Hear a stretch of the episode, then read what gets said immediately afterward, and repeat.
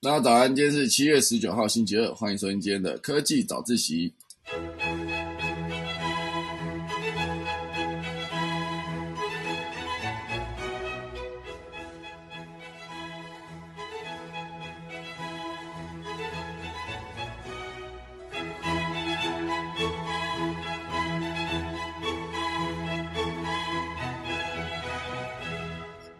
今天可以早一起要跟大家分享几则消息。第一大段呢，会跟大家聊到就是英国即将打造世界最大的空中高速公路。那这空中高速公路当然就是否那个无人机飞行用的，因为无人机如果在空中没有一个固定的道路的话，很可能发生碰撞的意外。所以现阶段呢，英国这个 Skyway 这个计划呢，就是要打造空中高速公路来对应。地面上的地面感测器，然后来跟大家分享。第二大段呢，会跟大家聊到，就是美国德州目前为止是电荒，很多地方都缺电，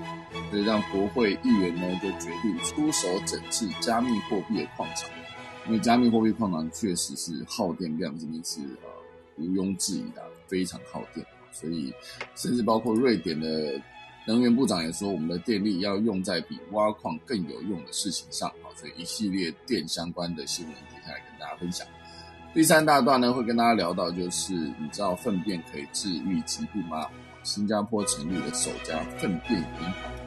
虽然这则新闻呢，肯定像播报别分享，我今天是分享给大家知道。钟声过后，开始今天的科技早知识喽。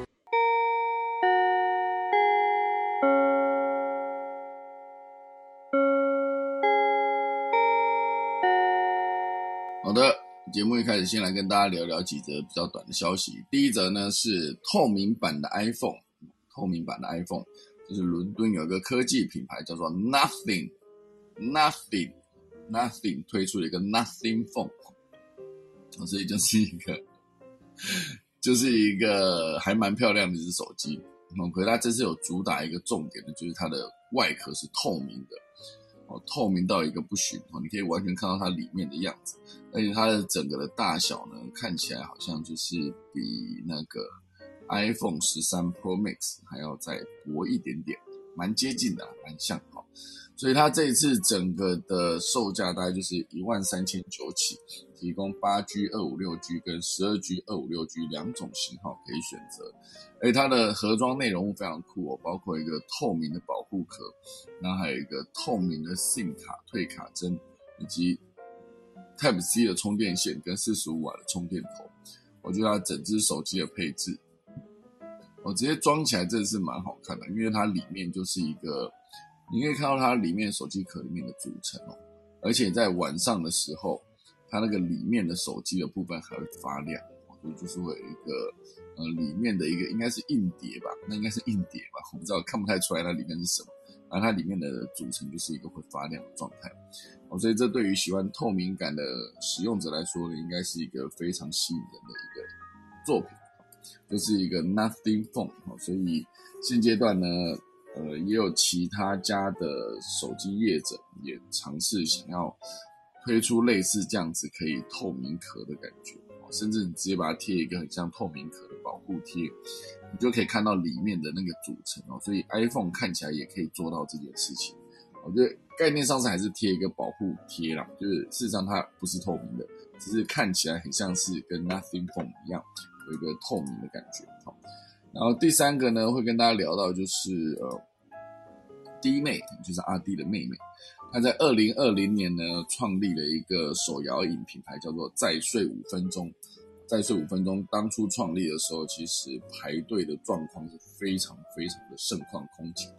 很多人在里面排队，啊，就是为了喝一杯这个再睡五分钟的饮料。那当然，后来他也跟全家做了合作。而且现阶段呢，它甚至还会走向海外。就是现阶段这个消息讲的就是，呃，第一妹的手摇饮全台展店嘛，而且它要有一个三大事业体，接下来的目标就是走向海外。那其实这个再睡五分钟背后并没有任何连锁饮料体系的资金或资源，其实全部都是他一步一步自己做起来的，中间在找需要的资源，所以从找店的。店点以及开发商品菜单设计，它都有设参与其中。哦，所以如今呢，在这五分钟在全台湾已经开出了七间门市，每个门市的月均营收超过一百五十万，而且年底还要再展店五间现泡茶饮的门市。哦，所以今年上半年呢，甚至跟全家便利商店推出了联名饮料，还有双麒麟创下了销售佳绩。那里面当然还做了一个他自己的吉祥物，就是树懒树卡，就是有一个吉祥物哈，然后叫做小咖树树懒小咖，也成为这个品牌的经典 IP 啊，就是那个担任起跨界合作的任务。所以它里面就是主打，毕竟是在睡五分钟嘛，啊，所以它的爱睡觉、想偷懒、小确幸这种感觉呢，就带动了它的明星商品。而且它里面主打了一个奶盖饮料，就是也被命名为棉被系列，棉被。哦，所以现在呢，它也已经跟全家便利商店合作一个再睡五分钟蜜香欧蕾，如今已经热销超过百万罐。我觉得这 IP 变现的能力呢，真是非常非常的厉害，因为它是直接携带的全家便利商店，拥有超过全台湾四千多间店的优势，就可以让呃台湾的消费者呢能体验到再睡五分钟的商品，相信对他之后的这七间门市绝对也更有帮助。如果很多的呃消费者喝完觉得诶不错。那他就可以直接去试试看，在自己所在的县市有没有这个再睡五分钟的实体店。那在接下来呢，如果可以有机会的话，因为毕竟弟妹的 YouTube 频道观众看起来有百分之七是来自海外，而且以香港、马来西亚、新加坡为大宗哦，所以之后如果有机会的话，可以把手摇饮做到外国吗？哦，就是当然手摇饮要做到外国的难度比较高。哦就是零售商品可以突破，但是也可以由疗愈可爱的品牌在日本、韩国把它做起来比如说它这个在睡五分钟的公仔这个 IP，哦，所以现阶段呢一路走来，就是创业本来就是一件不容易的事。那很多的有流量的 IP 呢，其实在变现上面也是做的没有那么的好。那现阶段看起来弟妹做的算是不错，哦，所以。这整个创业之路上面呢，我觉得真的有去打过仗的才知道。而且影片目前为止，它还是会持续做影片，也与再睡五分钟相关的开箱跟开幕影片的观看次数也有很多不错的表现。现阶段大概就是自己的频道，就是每个月大概就是做四支影片，然后只安排执行一到两个时间成本比较高的内容。哦，所以整个现阶段它的整个 IP 做起来，我觉得是蛮。厉害的，这是丁美相关的消息。然后还有另外一则呢，就是无印良品全台湾首家店面，哦，就开在冈山。哦，就是大家之前会思考说，无印良品它都是直接在百货有一个专柜。那现阶段当然它就是有专柜之外，有些的店呢，可能是店会比较大间。就是这一个呃百货或是这个大卖场会有一个角落，也不能算角落，其实它的那个面积也蛮大，或是有一层楼会直接是有呃就是这个无印良品的店。那当然现阶段它是直接开了一家店面哈，路面店，所以直接落脚冈山。大家不知道讲到冈山会想到什么？羊肉炉还是辣豆瓣？还是哎冈山应该跟巴乐没关系，巴乐是在凤巢。还是燕巢，什么凤巢，就是无印良品的全台第一间店哦，就是开在路面店，开在冈山啊，越开越大间哦，大家可以去思考一下背后的战略到底是有什么样的想法。那这个无印良品十四号首度亮相，占地七百平，全台第一间路面店，就是高雄的冈山门市。进来呢，它整个就是在台北、台中、高雄插旗百平店铺之外。还在百货公司外开设路面店啊，大店布局的背后到底藏了什么样的密码呢？那因为它这整个就是呃现阶段当然嗯最大间的就是这个七百平，然后就是路面店路面店。那当然之前还有二零二零年开幕的台中经典店，其实也是四百平。今年年初跟台北美丽华合作是六百平哦，所以整个店真的是越开越大间。它整个思考的模式，当然就是要去想说，它可以跟其他更多的，比如说在地特色的农产品，哦，这感觉好像第一时间你不会想到是，呃，这个无印良品真的想要合作的一个品相。就之前你可以想象，我不知道之前对无印良品的想象，就是它的当然是呃 logo 非常的简洁啊，这个设计是我还蛮喜欢的风格，我就不会很每一个上面 不会每个上面做到很花。那以它的品相来说，当然就是你不会把它直接联想到跟农产品有连接了，我可能会有一些跟家居有关的，比如说家饰哦，是或是一些简单的家具等等，哦都可以直接在无印良品，甚至是服装哦都可以有直接跟无印良品做一些连接，可是你不会想到是跟这些在地特色的农产品做连接。哦，所以以它的大店布局来跳脱以往的销售模式哦，就是它现阶段正在做的事情。那这个七百平的路面店呢，有两大全台之最，而且是四个冈山的限定商品，这感觉就是一个还蛮吸引人的店哦。而且它整个呃在高雄捷运南冈山南冈山站。啊，就是有一个占地超过一万平的复合式商场，就是冈山乐购广场，就整个跃升为北高雄最大的百货商圈。哦，所以不只是这一个呃无印良品啊，里面还有秀泰影城，还有 Uniqlo，还有 Net，还有藏寿司，还有健身工厂等品牌之后都会进驻。未来还会有高一的冈山医院。哦，所以就是看好这个商圈的发展潜力呢。它就是直接在冈山门市直接就插旗在这里，有呃全台最大有几个重点，当然就是挑高四米的家具展示空间，真的很高，挑高四米，因为不确定那个 IKEA 它到底有多高，可是我记得 IKEA 在那个青浦的门市好像也是真的，不是门市哦，它就基本上是一整栋，应该是旗舰店，啊，IKEA 在青浦的旗舰店感觉挑高也是蛮高的，那这次呃。无印良品的冈山店，当然它挑高也是强调它有四米的家具展示空间。第二就是全台最大的，就是藏有五百本童书的亲子空间，这真的是呃蛮大的一个重点啊，就是希望能够吸引更多亲子的族群可以直接来这边参观选购。而且这边提到的冈山限定款，就会有包括大树的玉荷包啤酒、燕巢芭乐冰淇淋啊、烘焙坊跟石器空间哦，就是可以在那边吃东西休息。所以听起来这个燕巢芭乐冰淇淋，感觉你看我刚刚讲时间没错，我刚刚讲到冈山就会想到燕巢，因为之前我曾经在那边受训了大概一个多月还是两个月，应该是一个多月，毕竟我之前是一个呃工兵，好像是。当兵的时候当了一个工兵，然后我的兵种是工兵车作业兵，所以势必得要去工兵学校，也就是在燕巢的位置呢，就会去那边受训。那时候就知道燕巢的芭乐非常的厉害。哦，所以总之呢，这就是那个无印良品开在冈山的一个门市。哦，这是全台最大间的一个门市。大家如果路过冈山的话，可以赶快去看看。我觉得这算是一个蛮有趣的一个就是布局哦。毕竟他自己也是想要有一个自己的点。之后会不会在全台各地都开出更多的一个呃旗舰店呢？就看之后五年的发展。好，那我们现在先准备来跟大家聊第一则新闻哦。第一则新闻是英国。英国现阶段呢，在打造一个世界最大的空中高速公路，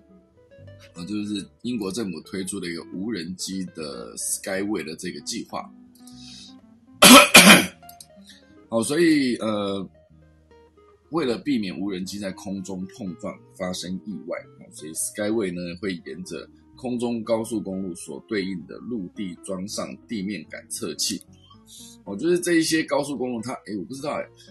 刚第一时间看到这个空中高速公路，我还以为它会直接就是在真正的高速公路上面就把它建制成，就是所有的无人机也照着这个空中高速公路去飞哦。可是显然没有这么简单，因为毕竟那个你都已经在空中了嘛，你会有更多的呃场域，也不算场域，就是空域吧。你可以在这一个假假如说你要从甲地到乙地，你可以选择最直线的路径哈。可是当然，那当然就最省的。燃料跟时间嘛，可当然，如果说每一个人都是一直持续不断的在找这个最短的路线，那显然应该就是很难相撞。哦，所以英国政府目前为止推动这个空中高速公路的 Skyway 这个计划呢，就是预计在二零二四年中串联当地的雷丁、牛津、剑桥、啊米尔斯凯恩斯，还有呃拉格比等地的上方空域。确实呢，英国将拥有世界最大的无人机空中高速公路。哦，这算是一个英国政府旗下航太产业高达二点七三亿英镑的一个融资项目的一环。目前呢，正在英国各地进行试验啊，包括英国电信集团 BT 也是一个合作伙伴之一。哦，所以这个参与这个 Skyway 的计划的英国航太科技公司叫做 Attitude Angel，又表示，无论是一般的物流业、警方紧急案件处理，或是医疗机构运送血液样本或疫苗等等。如果能够利用无人机的空中高速公路，就能大幅降低地面道路路况的负面影响。哦，比如说非洲某些地区的道路基础建设呢，就不适合车辆上路，这个公司就曾在当地用无人机来运送疫苗。可大家真的去思考一下，就是无人机运送疫苗的时候，应该也不是说无人机，就是无人机在大量移动的时候，因为我相信未来无人机只会越来越多，就是不只是送货，然后可能是有些时候有没有办法直接做到载人？诶，载人就不叫无人机了。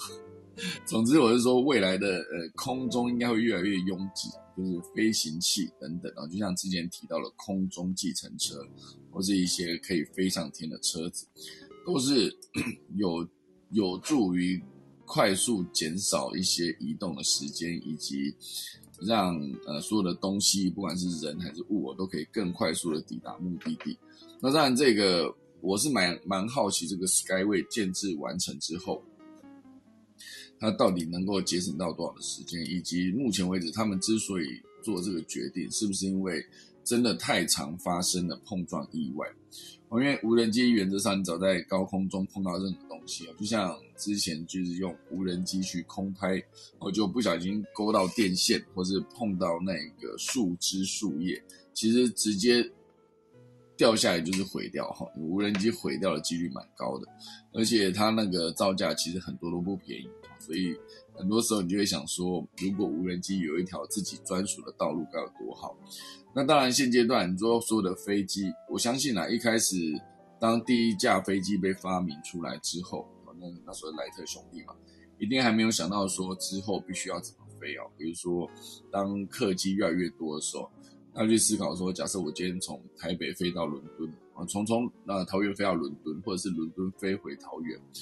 很多时候那时间其实不一样，可能会差个半小时、一小时都有可能。那大家会想说，哎，为什么？去的时候是这个时间啊，假设去可能要十三个小时，回来要变十三小时半，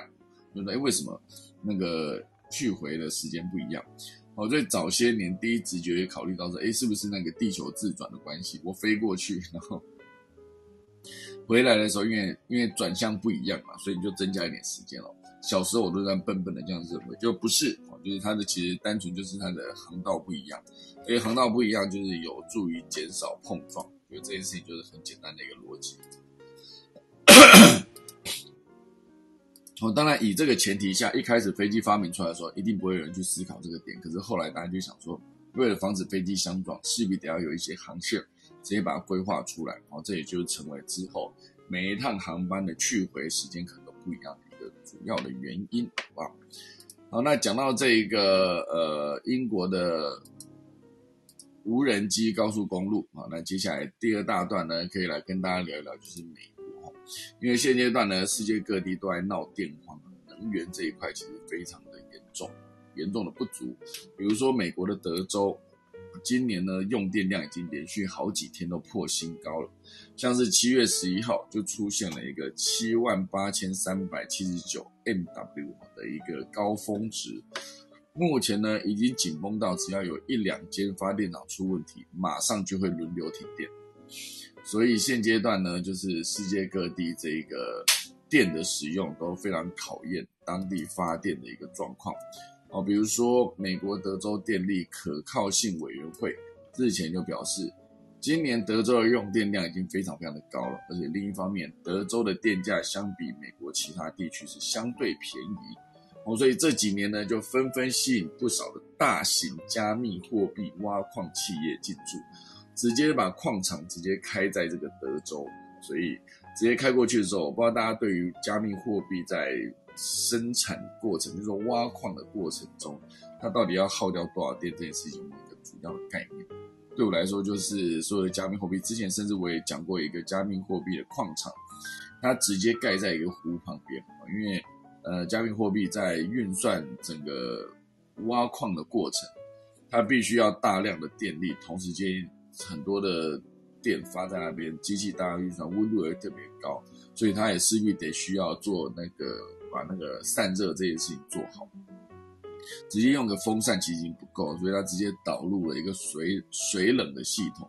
然后就是把那个湖水抽起来，然后经过水冷，就是让它所有的机器降温之后，再把水排回那个湖，就是导致整个湖的那个温度大量上升，里面的生物死光光，非常的严重。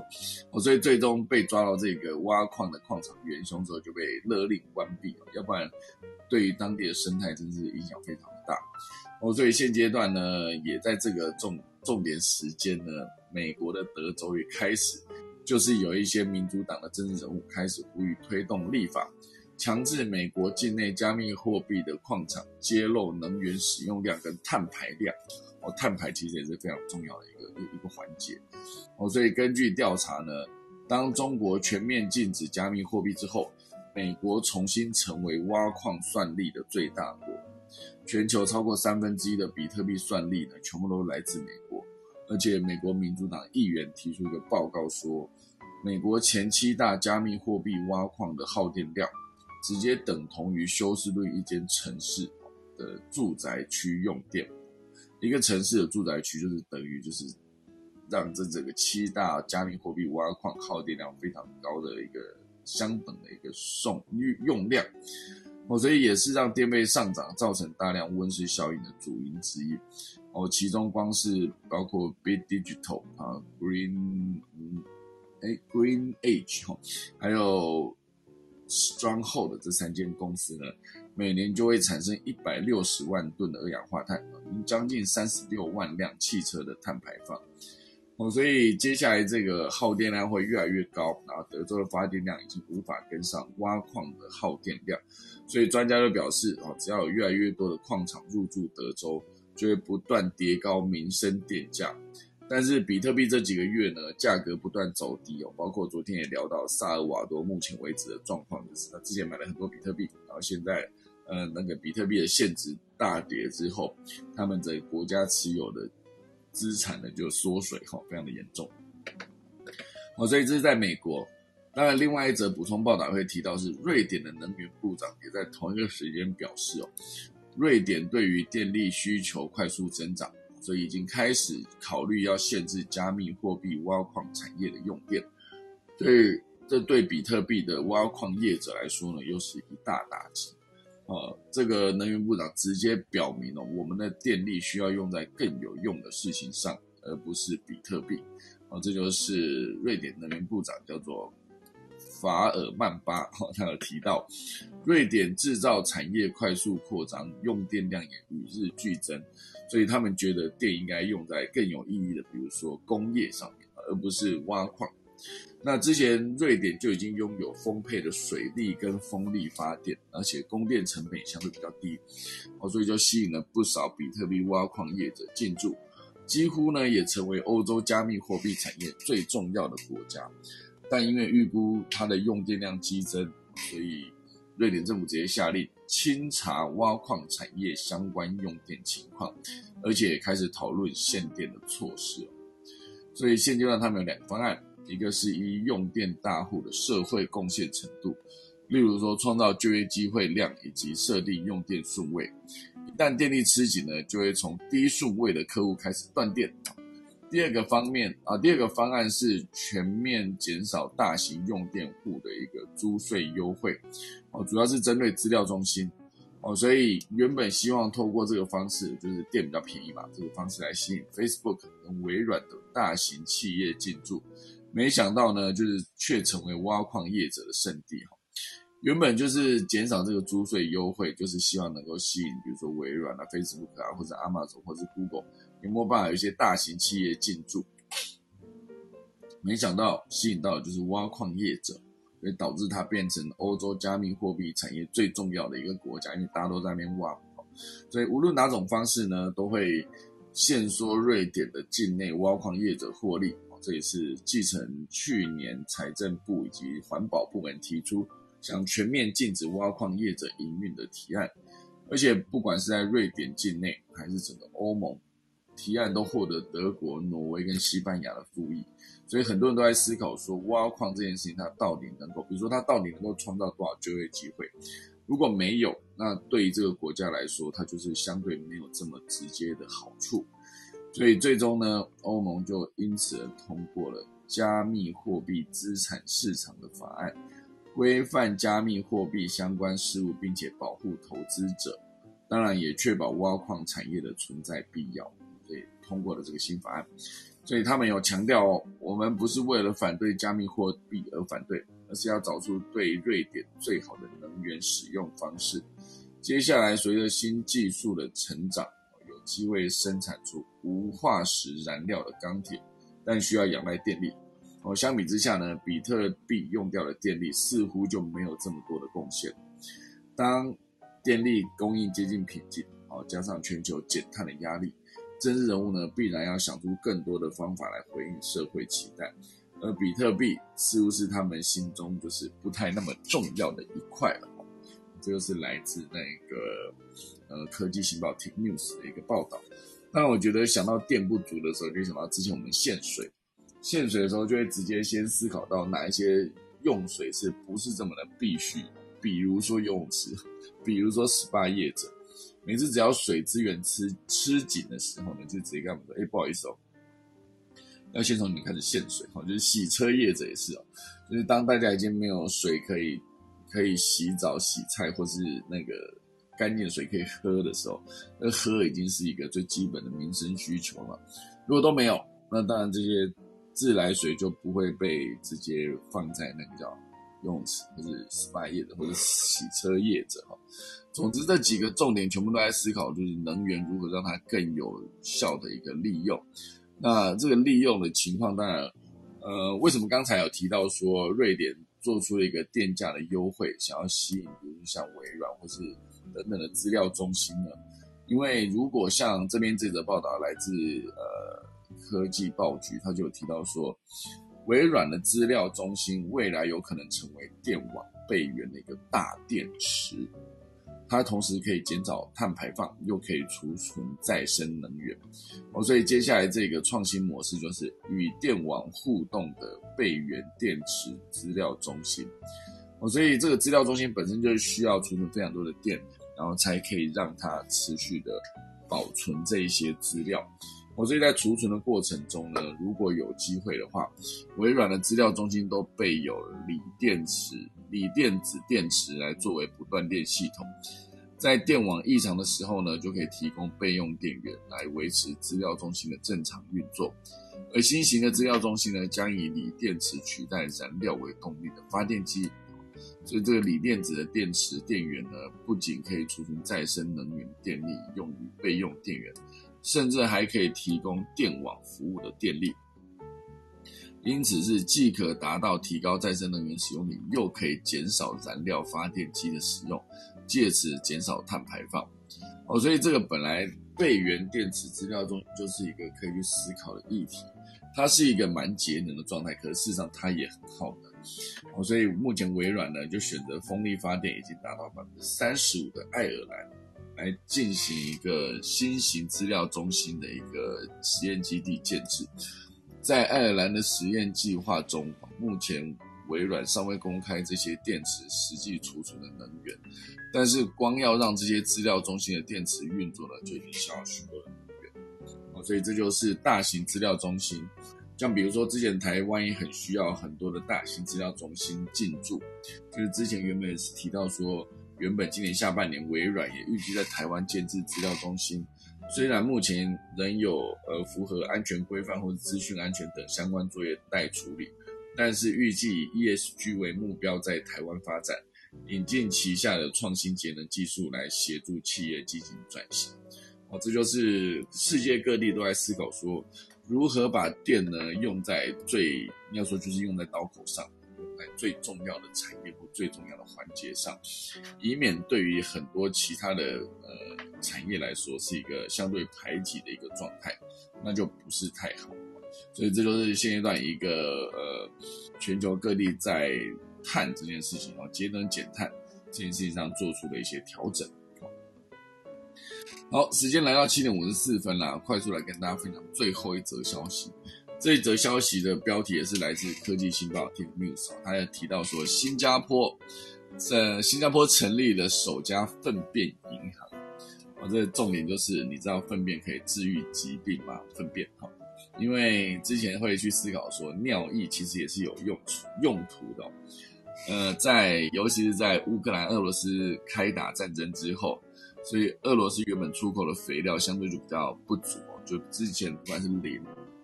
钾哦这些肥料的原料都是俄罗斯出产比较多。呃世界能源应该说世界粮食现阶段遇到供应不足或是供应紧张的状态，其实某种程度上就是跟这个战争影响非常大。不管是乌克兰跟俄罗斯本身就是常常会出产很多，比如说小麦的一个一个呃国家。呃，可是当然，除了小麦之外，好像俄罗斯甚至还会出产他们的肥料来供应世界各地的产粮大国使用。哦，比如说战争一旦开打，那时候就直接导致俄罗斯的那个肥料出产不足，就让巴西的小麦生产公司直接遇到了一个困境。那势必得要找到其他的替代方案，不然它没有肥料啊，那是无法种小麦。所以概念上应该是这样。所以曾经有一段时间，就是之前科技早上写提过，尿液可以做成的肥料，所以呃疯狂的在收集尿液来把它转变成有有机的化肥，就是诶有机的肥料应该就不是化肥啊，有机的肥料直接让它变成一个种任何农作物的时候可以用在上面的一个肥料。所以现阶段呢，当然把人类健康的粪便哦，就是直接移植到肠道中，来治疗艰难梭菌感染。艰难梭菌，它是某一种菌。我之前在拍那个一检师忙什么的时候，就有听到非常多细菌的名字，然后也看到很多细菌的样貌，就是毕竟显微镜底下还是看得到各种细菌的样子。哦，所以现阶段这一则新闻是在提到说，粪便可以治愈疾病，哦，是因为把人类健康的粪便细菌移到肠道内，就可以治疗一些，比如说像艰难梭菌的感染，也可以治疗便秘，也可以治疗大肠肌躁症，非常有效。因此呢，伊丽莎白应该说新加坡伊丽莎白医院肠胃病学家叫做大卫，他今年六月就创立了首家的粪便银行。鼓励人们可以在身体健康时保存自己肠道菌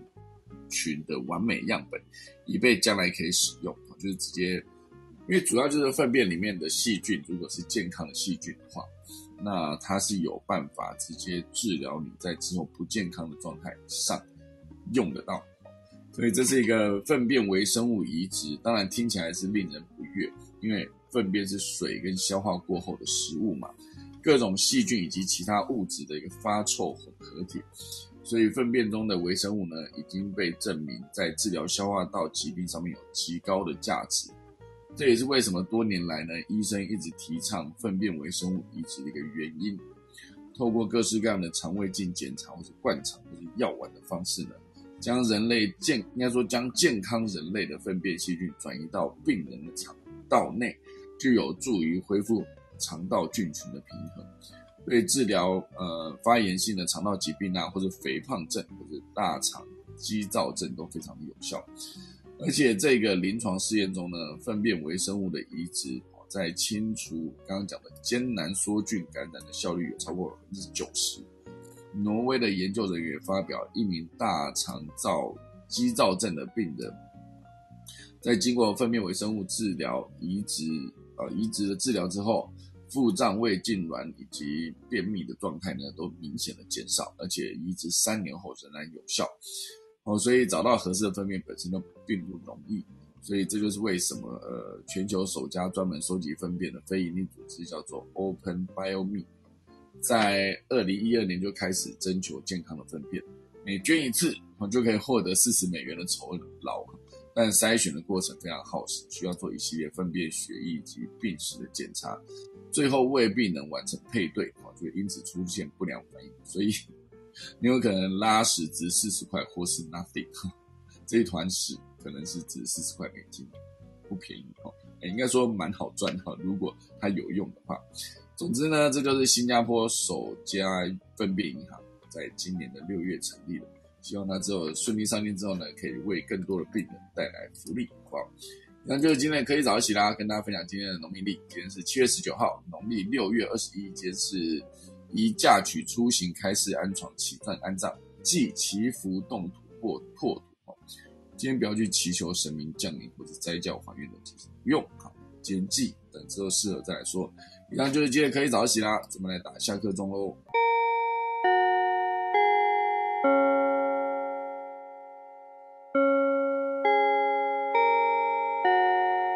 好的，今天就谢谢大家收听啦。我们来看今天的过芭比要跟大家聊什么。早安。早安，那个六点起床的人。对，好难得，超有精神的。刚刚在 刚刚在讲那个能源的问题，其实台湾的呃畜牧业啊，其实政府都是在推动，就是要请啊畜牧业者就是自行设置，就是比如说是呃废水处理的设施。或者说沼气发动的呃发电的系统，可是其实很难嘛，因为大部分的畜牧业他们的规模比较小，而且他们本身就是没有这些维护能力。如果是光统计就是台湾的猪只的话，大概呃五百五十万头，然后他们每年产生的排泄物大概四千四百万公吨，这个感觉好像有点不具体哦。可是如果说你拿这些排泄物去填一零一的话，大概可以填三栋。就是这么大的量，所以一直在推广就是循环经济的这件事。哇，山洞，哇塞，对，叠起来足足有一千五百多公尺高，是不是？对，所以就是想要推动这些循环经济这样，但是目前如果说是要他们自行发展的话，还是有点困难。我听到回应耶，有关系吗？我要继续说。还好还好。好，然后可以继续延伸，就是 讲完。既然要讲排泄物的话，这一则新闻是 在苏格兰的北边有七十个小岛组成的奥克尼群岛，然后其中有一个小岛叫做北罗纳德赛岛，然后它小的程度就是从南到北只有五公里。那这里有一个很古老的绵羊品种叫做北欧短尾羊，那数量大概是两千多头，他们是欧盟列入就是受地保护地的标志之一。那有这个标志认证的农产品的品质，就是跟其他的特色的生产地的地理环境是有密不可分的关系。意思就是说，不管是羊毛线还是说羊肉的肉质，在这个产地才有这样的好东西。这样，但是他们这个品质不是被牧羊人就是呵护照顾出来的。在一八三二年的时候，呃，这个小岛上的岛民会把草地就是留给饲养的牛群。然后也防止北欧短尾羊跟其他的羊群杂交，所以他们在呃岛上的沿海地区就修筑了一条二十一公里长、一百八十公分高的石墙，叫做羊亭。那就是把这些短尾羊赶到海边去，就是把它们隔开来。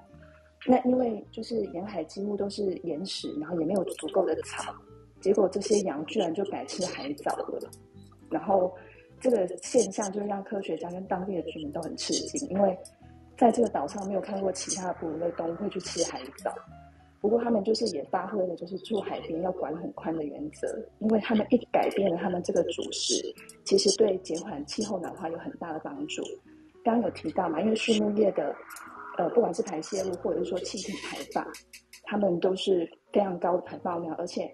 畜牧业的甲烷排放量是占全球的呃百分之二十五。所以甲烷造成的温室效应又比二氧化碳高，而且高三十倍。那甲烷会产出就是这些牲畜打嗝啊、放屁这些气体，所以是跟他们吃的东西有很大的关系。那他们改吃海藻之后，就是整个肠道菌相就是被改善了，他们就是被改变体质。所以他们降低了这些气体排放量。到现在也是有很多业者在宣导，就是如果你在饲料当中加一些海藻的成分，就可以减少牲畜的甲烷排放量。那这群北欧短尾羊，它可以说是就是岛上居民每个人的，因为刚刚有提到，就是分隔开这些短尾羊的墙体是用海边的石头堆成的，所以其实常常被海风吹倒，或是被羊推倒。在早期的时候，这座岛上本来还有就是数百位呃数百位居民，那他们就是分配了一个家庭要负责维修多长范围的羊体，那这也决定就是多少羊可以呃是你的这样子。可是现在就是岛上居民剩下五六十个，那只剩下九个农民负责维护羊体，所以在二零一六年的时候有诞生了一个叫羊节，它听起来像人名，反呃总之在这个一年一度的节日，这个夏季节日，他们就是会邀请志愿者到岛上。你刚才讲是王杰吧？杨杰，杨，对，你像一个人名啊，就王杰，一场游戏是啊，是没那个羊。OK，对，然后他们就是会邀请志愿者到岛上，就是帮助重建羊体，大概两周，然后会跟你一起庆祝这样。嗯，有兴趣的朋友可以搜寻 BBC 放在旅游专栏的报道，以上跟大家分享。好的，我真的很好奇，每次郭爸比说有兴趣的人可以去搜寻，什么时候有多少个人会去搜寻？哎，我也好想知道。感觉听你讲就好了，为什么要去搜寻？哦，反正明天你会带来新的。哎，有一些细节很很有趣哎，像我看这一篇的时候，他就我就真的找到一个人，他真的就是去到这个小岛去帮忙维护羊体，然后写了一篇游记。真的？哦？对啊，感觉真的蛮有趣的。你再说一次，那叫什么羊？北欧短尾羊。北欧短尾羊，北欧短尾羊。OK，对，好的。它的名字是因为它有一条就是很短，然后三角形的尾巴。嗯，其实有一些养殖业还是会养它们，因为它们的呃毛，它们的那个羊毛品质非常好，而且你不用去剃它，它是自然脱落的，所以你只要去剪就好了。哇，好方便。对，太好了。好的，感谢郭爸比今天带来这个什么羊，名字怎么难记呀？北欧短尾羊啊！北欧短尾羊，好不好？我现在就来 Google，看 Google 出来北欧短尾羊可以有什么东西哦？三角形的尾巴吗？我看一下，没有啊，没有三角形的。你每一只看起来厌世。你都看到正面是不是？对啊，没有哎，不然北欧短哎，真的啊，我没有看到三角形诶，哪来的三角形？你真的有看到三角形吗？Vivi 跟我说，不然你搜寻台湾乌秀羊。哎呀，这是什么东西？不用加台湾就可以搜寻。你给我讲出来了。哦，这是谁说的？Vivi 说，对我这个人就是藏不住秘密，好不好？不要私信我。你是说谁啊？谁搜寻？谁说的？Vivi 呢？哦哦，哎，刚刚的声音有点爆，哇塞！哎呦。直接搜寻不用加台湾都可以找到我的相关资讯，好吗？好的，感谢今天大家，我还是没有找到尾巴，北欧短尾羊尾巴尾巴，我来看看三角形在哪个地方，没有，没有半个三角形呢。哎，我看一下啊，有侧面啦，你搜寻 BBC 的那个报道，北欧都有羊空格 BBC 是不是？哦，这个应该也不会有，好难哦，对呀。我还看到云林温体羊肉，这是什么？好吧，那我有兴趣我就去搜寻，好不好？我就成为那个有兴趣就去搜寻 BBC 报道的人。大家有兴趣可以去搜寻一下，不然每次郭巴比周边结尾的呼吁都跟假的一样，好不好？好的，谢谢大家收听啦。我们刚才有个人举手，哎，哇塞！我们看这举手的人是谁呢？不知道他是不是按错？这位是卡布奇诺。卡布奇诺加了一些肉桂粉，哇塞！好吧，卡布奇诺显然是可能是按错，就是没有要上线的意思。今天非常欢乐啦，我们找不到线，拖了这么久，那我少讲了好几则新闻送啦。其实我今天本来收集的资料就不够多，因为今天千里迢迢的走到这个办公室来，就是然后然后还还带带了一壶水，后来发现其实这个是我的我的那个线没接好，昨天晚上兴致冲冲把它接起来，以为今天就 OK 了，结果没想到一来的时候发现，哎，我的这个整个那个设备都是 OK，可是它跟电脑完全没有接上，因为没有线，好吧，这就是一个今天的一个状态了。现在时间来到了八点零九分。然后就要八点十分喽，各位，大家知道八点十分代表什么吗？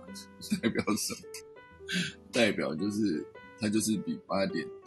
八点九分晚一分钟，比八点十一分早一分钟，就这样，没有任何其他的意思。好啦，今天那个胡什么说超欢乐的啊？哎，我的节目是用欢乐来形容的，我这么专业，这么专业、知性、有质感的节目哈，就是偶尔还是有欢乐一下啦，就是比如说。比如说，哎，我们现在台上是有几个人？现在台上可是有十个人，还没办法再来玩一次，就拖一个小时，然后就谁走了，节目就结束，这样，好吧？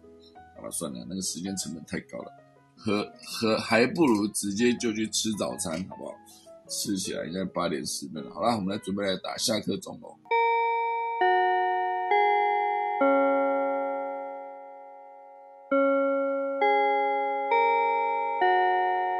今天谢谢大家收听啦，明天七月二十号星期三再见，大家拜拜。